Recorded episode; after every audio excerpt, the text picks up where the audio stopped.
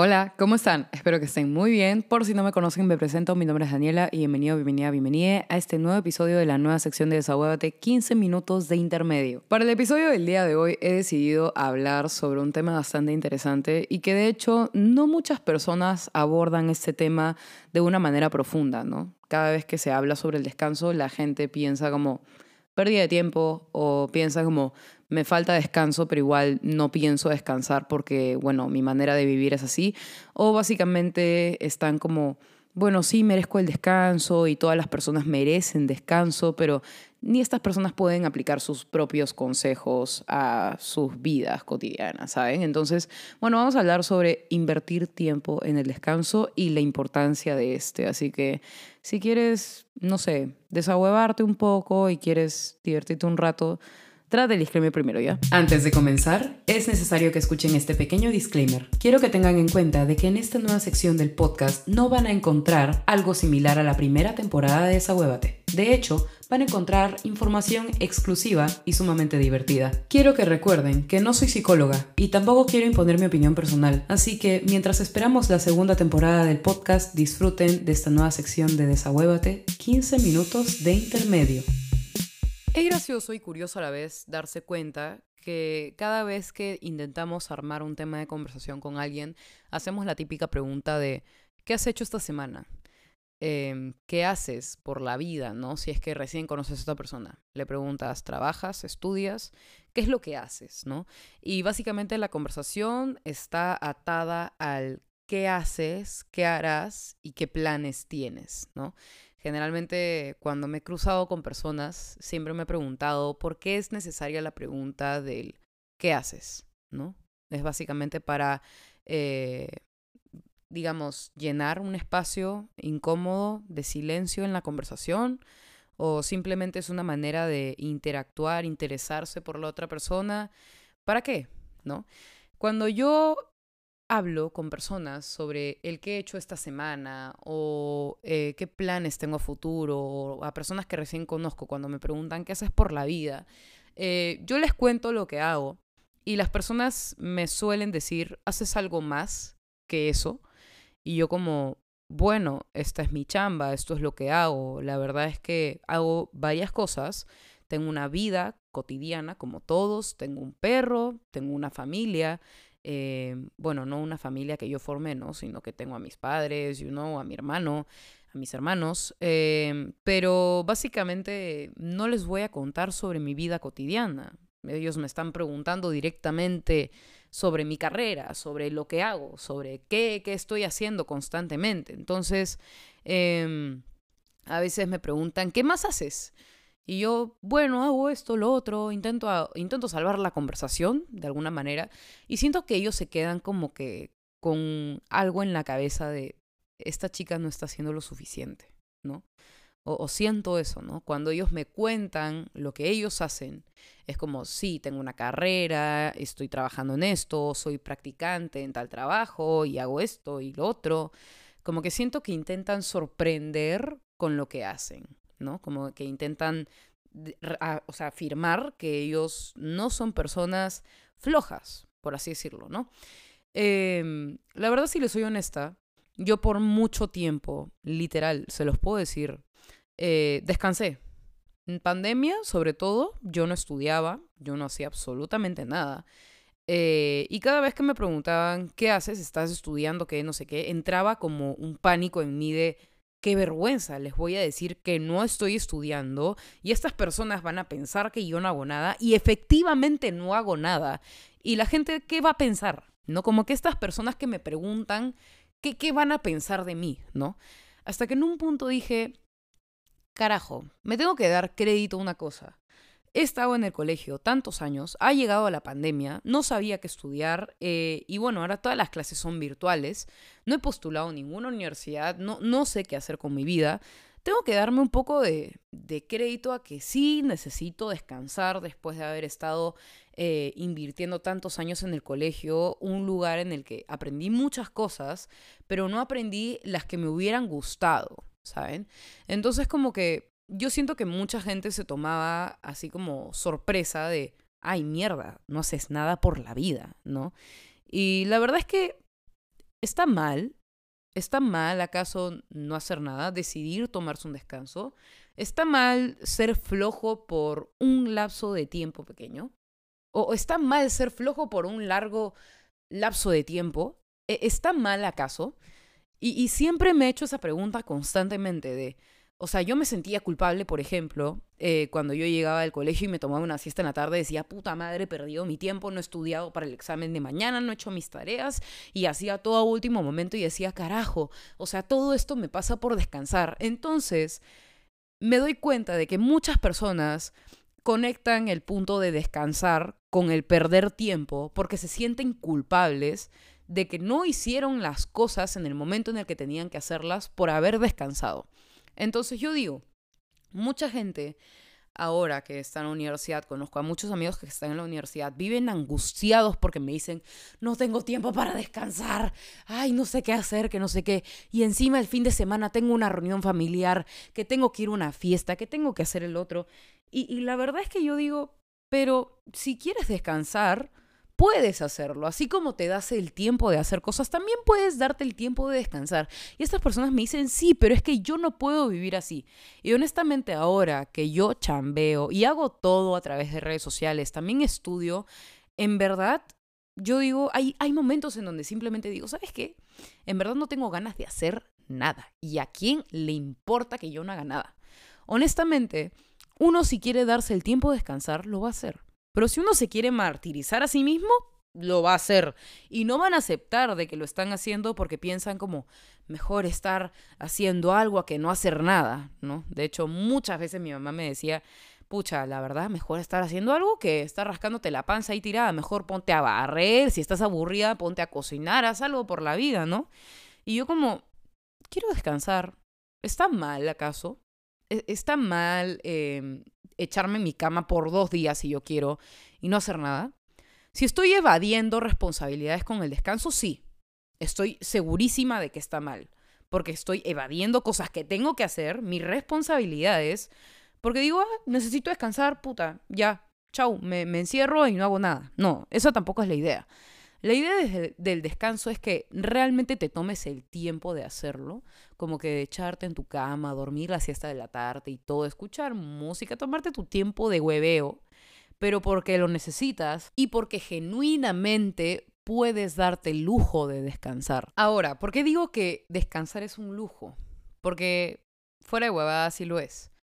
Es un lujo tener tiempo para ti, es un lujo poder descansar en una sociedad que todo el tiempo te presiona a hacer cosas. Todo el tiempo tienes trabajos, todo el tiempo tienes cosas que hacer, todo el tiempo tienes que estar moviéndote de un lado a otro. Y hay personas que constantemente se martirizan eh, y necesitan tener cosas que hacer. Básicamente como que no pueden vivir eh, con el descanso. ¿no? No, no pueden tener un espacio libre porque si no se angustian y, y bueno, llenan ese espacio libre que tienen con más trabajo y más responsabilidades. Entonces, estas personas básicamente piensan como que no, no tengo tiempo para descansar, pero en realidad no se quieren dar el tiempo de descansar porque odian sentirse culpables de descansar. Odian el hecho de como que, ay, sí, voy a tomarme mi tiempo de bebé o voy a salir, voy a hacer lo otro, como que no, ellos básicamente piensan como, no, necesito trabajar, necesito hacer algo, necesito estar en movimiento, necesito salir de juerga, necesito hacer algo, pero no, no puedo estar como que encerrado o encerrada acá, como que necesito estar haciendo algo todo el tiempo, ¿no? Y si estoy en mi casa también tengo que estar chambeando, tengo que estar haciendo algo, ¿no? Lo cual no está mal, en verdad está muy bien ser una persona proactiva, que tiene proyectos, que quiere tener trabajo, que quiere hacer las cosas bien y quiere básicamente llenarse de cosas que hacer para seguir nutriéndose como persona. Pero también tomen en cuenta una cosa, una persona que no tiene descanso, por alguna razón, se siente más exhausta y más deprimida. Y se los puedo decir porque lo confirmo, lo confirmo yo. Eh, cuando yo empecé a hacer como que más contenido en, redes sociales y empecé con el podcast y empecé a ver que estudiaba, empecé a leer, empecé literalmente a llenar mi agenda, llegó un punto en el que ya no podía parar, se volvió un vicio para mí. Eh, y luego como que cada vez que llegaba a mi casa después de haber hecho mil cosas durante el día, básicamente me echaba en mi cama y decía, puta madre, quiero ver una serie o algo, pero la verdad es que me cago de sueño. Y me dormía y al día siguiente me levantaba cansada. Seguramente muchos se deben estar identificando con lo que digo. Tener demasiadas cosas que hacer y querer tomarte el tiempo para ti y no tener tiempo porque estás demasiado exhausto. Y básicamente duermes, te levantas al día siguiente, recontra, cansado, con sueño, quieres seguir en tu cama, pero tienes tantas responsabilidades que literal estas responsabilidades te obligan a salir a tu cama. Entonces te levantas y continúas con el ciclo. Literal, tengo amigos que estudian carreras que demandan mucho tiempo y esfuerzo.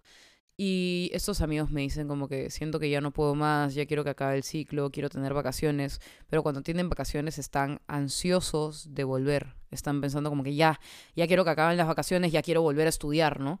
Quiero estar haciendo algo, quiero estar en movimiento, ¿no? Y tratan de, llegar, de llenar las vacaciones con cosas que hacer.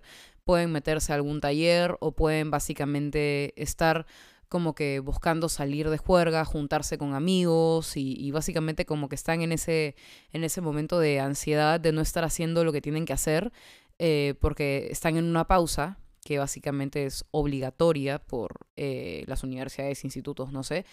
Y como que luego, eh, básicamente, cuando regresan al, al ciclo este de de la universidad o lo que fuera, los estudios, como que me dicen, pucha, la verdad es que siento que no descansé en todo este tiempo de vacaciones. Y yo como que, obviamente no has descansado, tipo, has estado de juerga, has estado saliendo, has estado fuera de tu casa, has estado haciendo un montón de cosas. ¿Cómo piensas que realmente has descansado en ese tiempo? Por eso, muchas veces, cuando mis amigos me decían eh, en estos momentos como de... De, de donde yo, yo estaba con mil cosas encima y tenía que hacer muchas cosas, como que me decían para salir o hacer algo, me decían para ir a, a una discoteca, a un bar, lo que fuera. Yo decía, de verdad lo siento, pero primero, no es mi ambiente y segundo, la verdad es que no tengo ganas, quiero descansar, quiero tirarme en mi cama, quiero comer helado, quiero huevear. O sea, soy una persona muy hogareña. Me gusta cuando digo que quiero descansar, realmente lo hago. Pero no tienen idea de cuánto me costó llegar a este punto de literal darme el tiempo de descansar, porque antes de verdad solamente me sentía culpable por hacerlo, porque literal em, yo he crecido en un ambiente lleno de personas que constantemente están haciendo cosas y son personas muy proactivas, lo cual está súper bien y la verdad es que yo también me considero una persona proactiva, pero estas personas se machacaban muchísimo con el trabajo y se llenaban de cosas que hacer y todo el tiempo vivían estresadas, vivían cansadas, solamente veía sus caras de como demacrados totales y yo pensaba como que, ah, su pucha, yo también debo estar así para de verdad darme el crédito de que estoy haciendo algo por mi vida, ¿no? Y por eso me obligaba tanto a hacer un montón de cosas y llenaba mi agenda eh, solamente para decir como, estoy haciendo algo por si acaso, ¿ah? no soy una floja. Em, y de hecho muchas veces me ha pasado que he conversado con personas y estas personas como que me dicen, oye, ¿qué vas a hacer? Que no sé qué. Y yo digo, nada.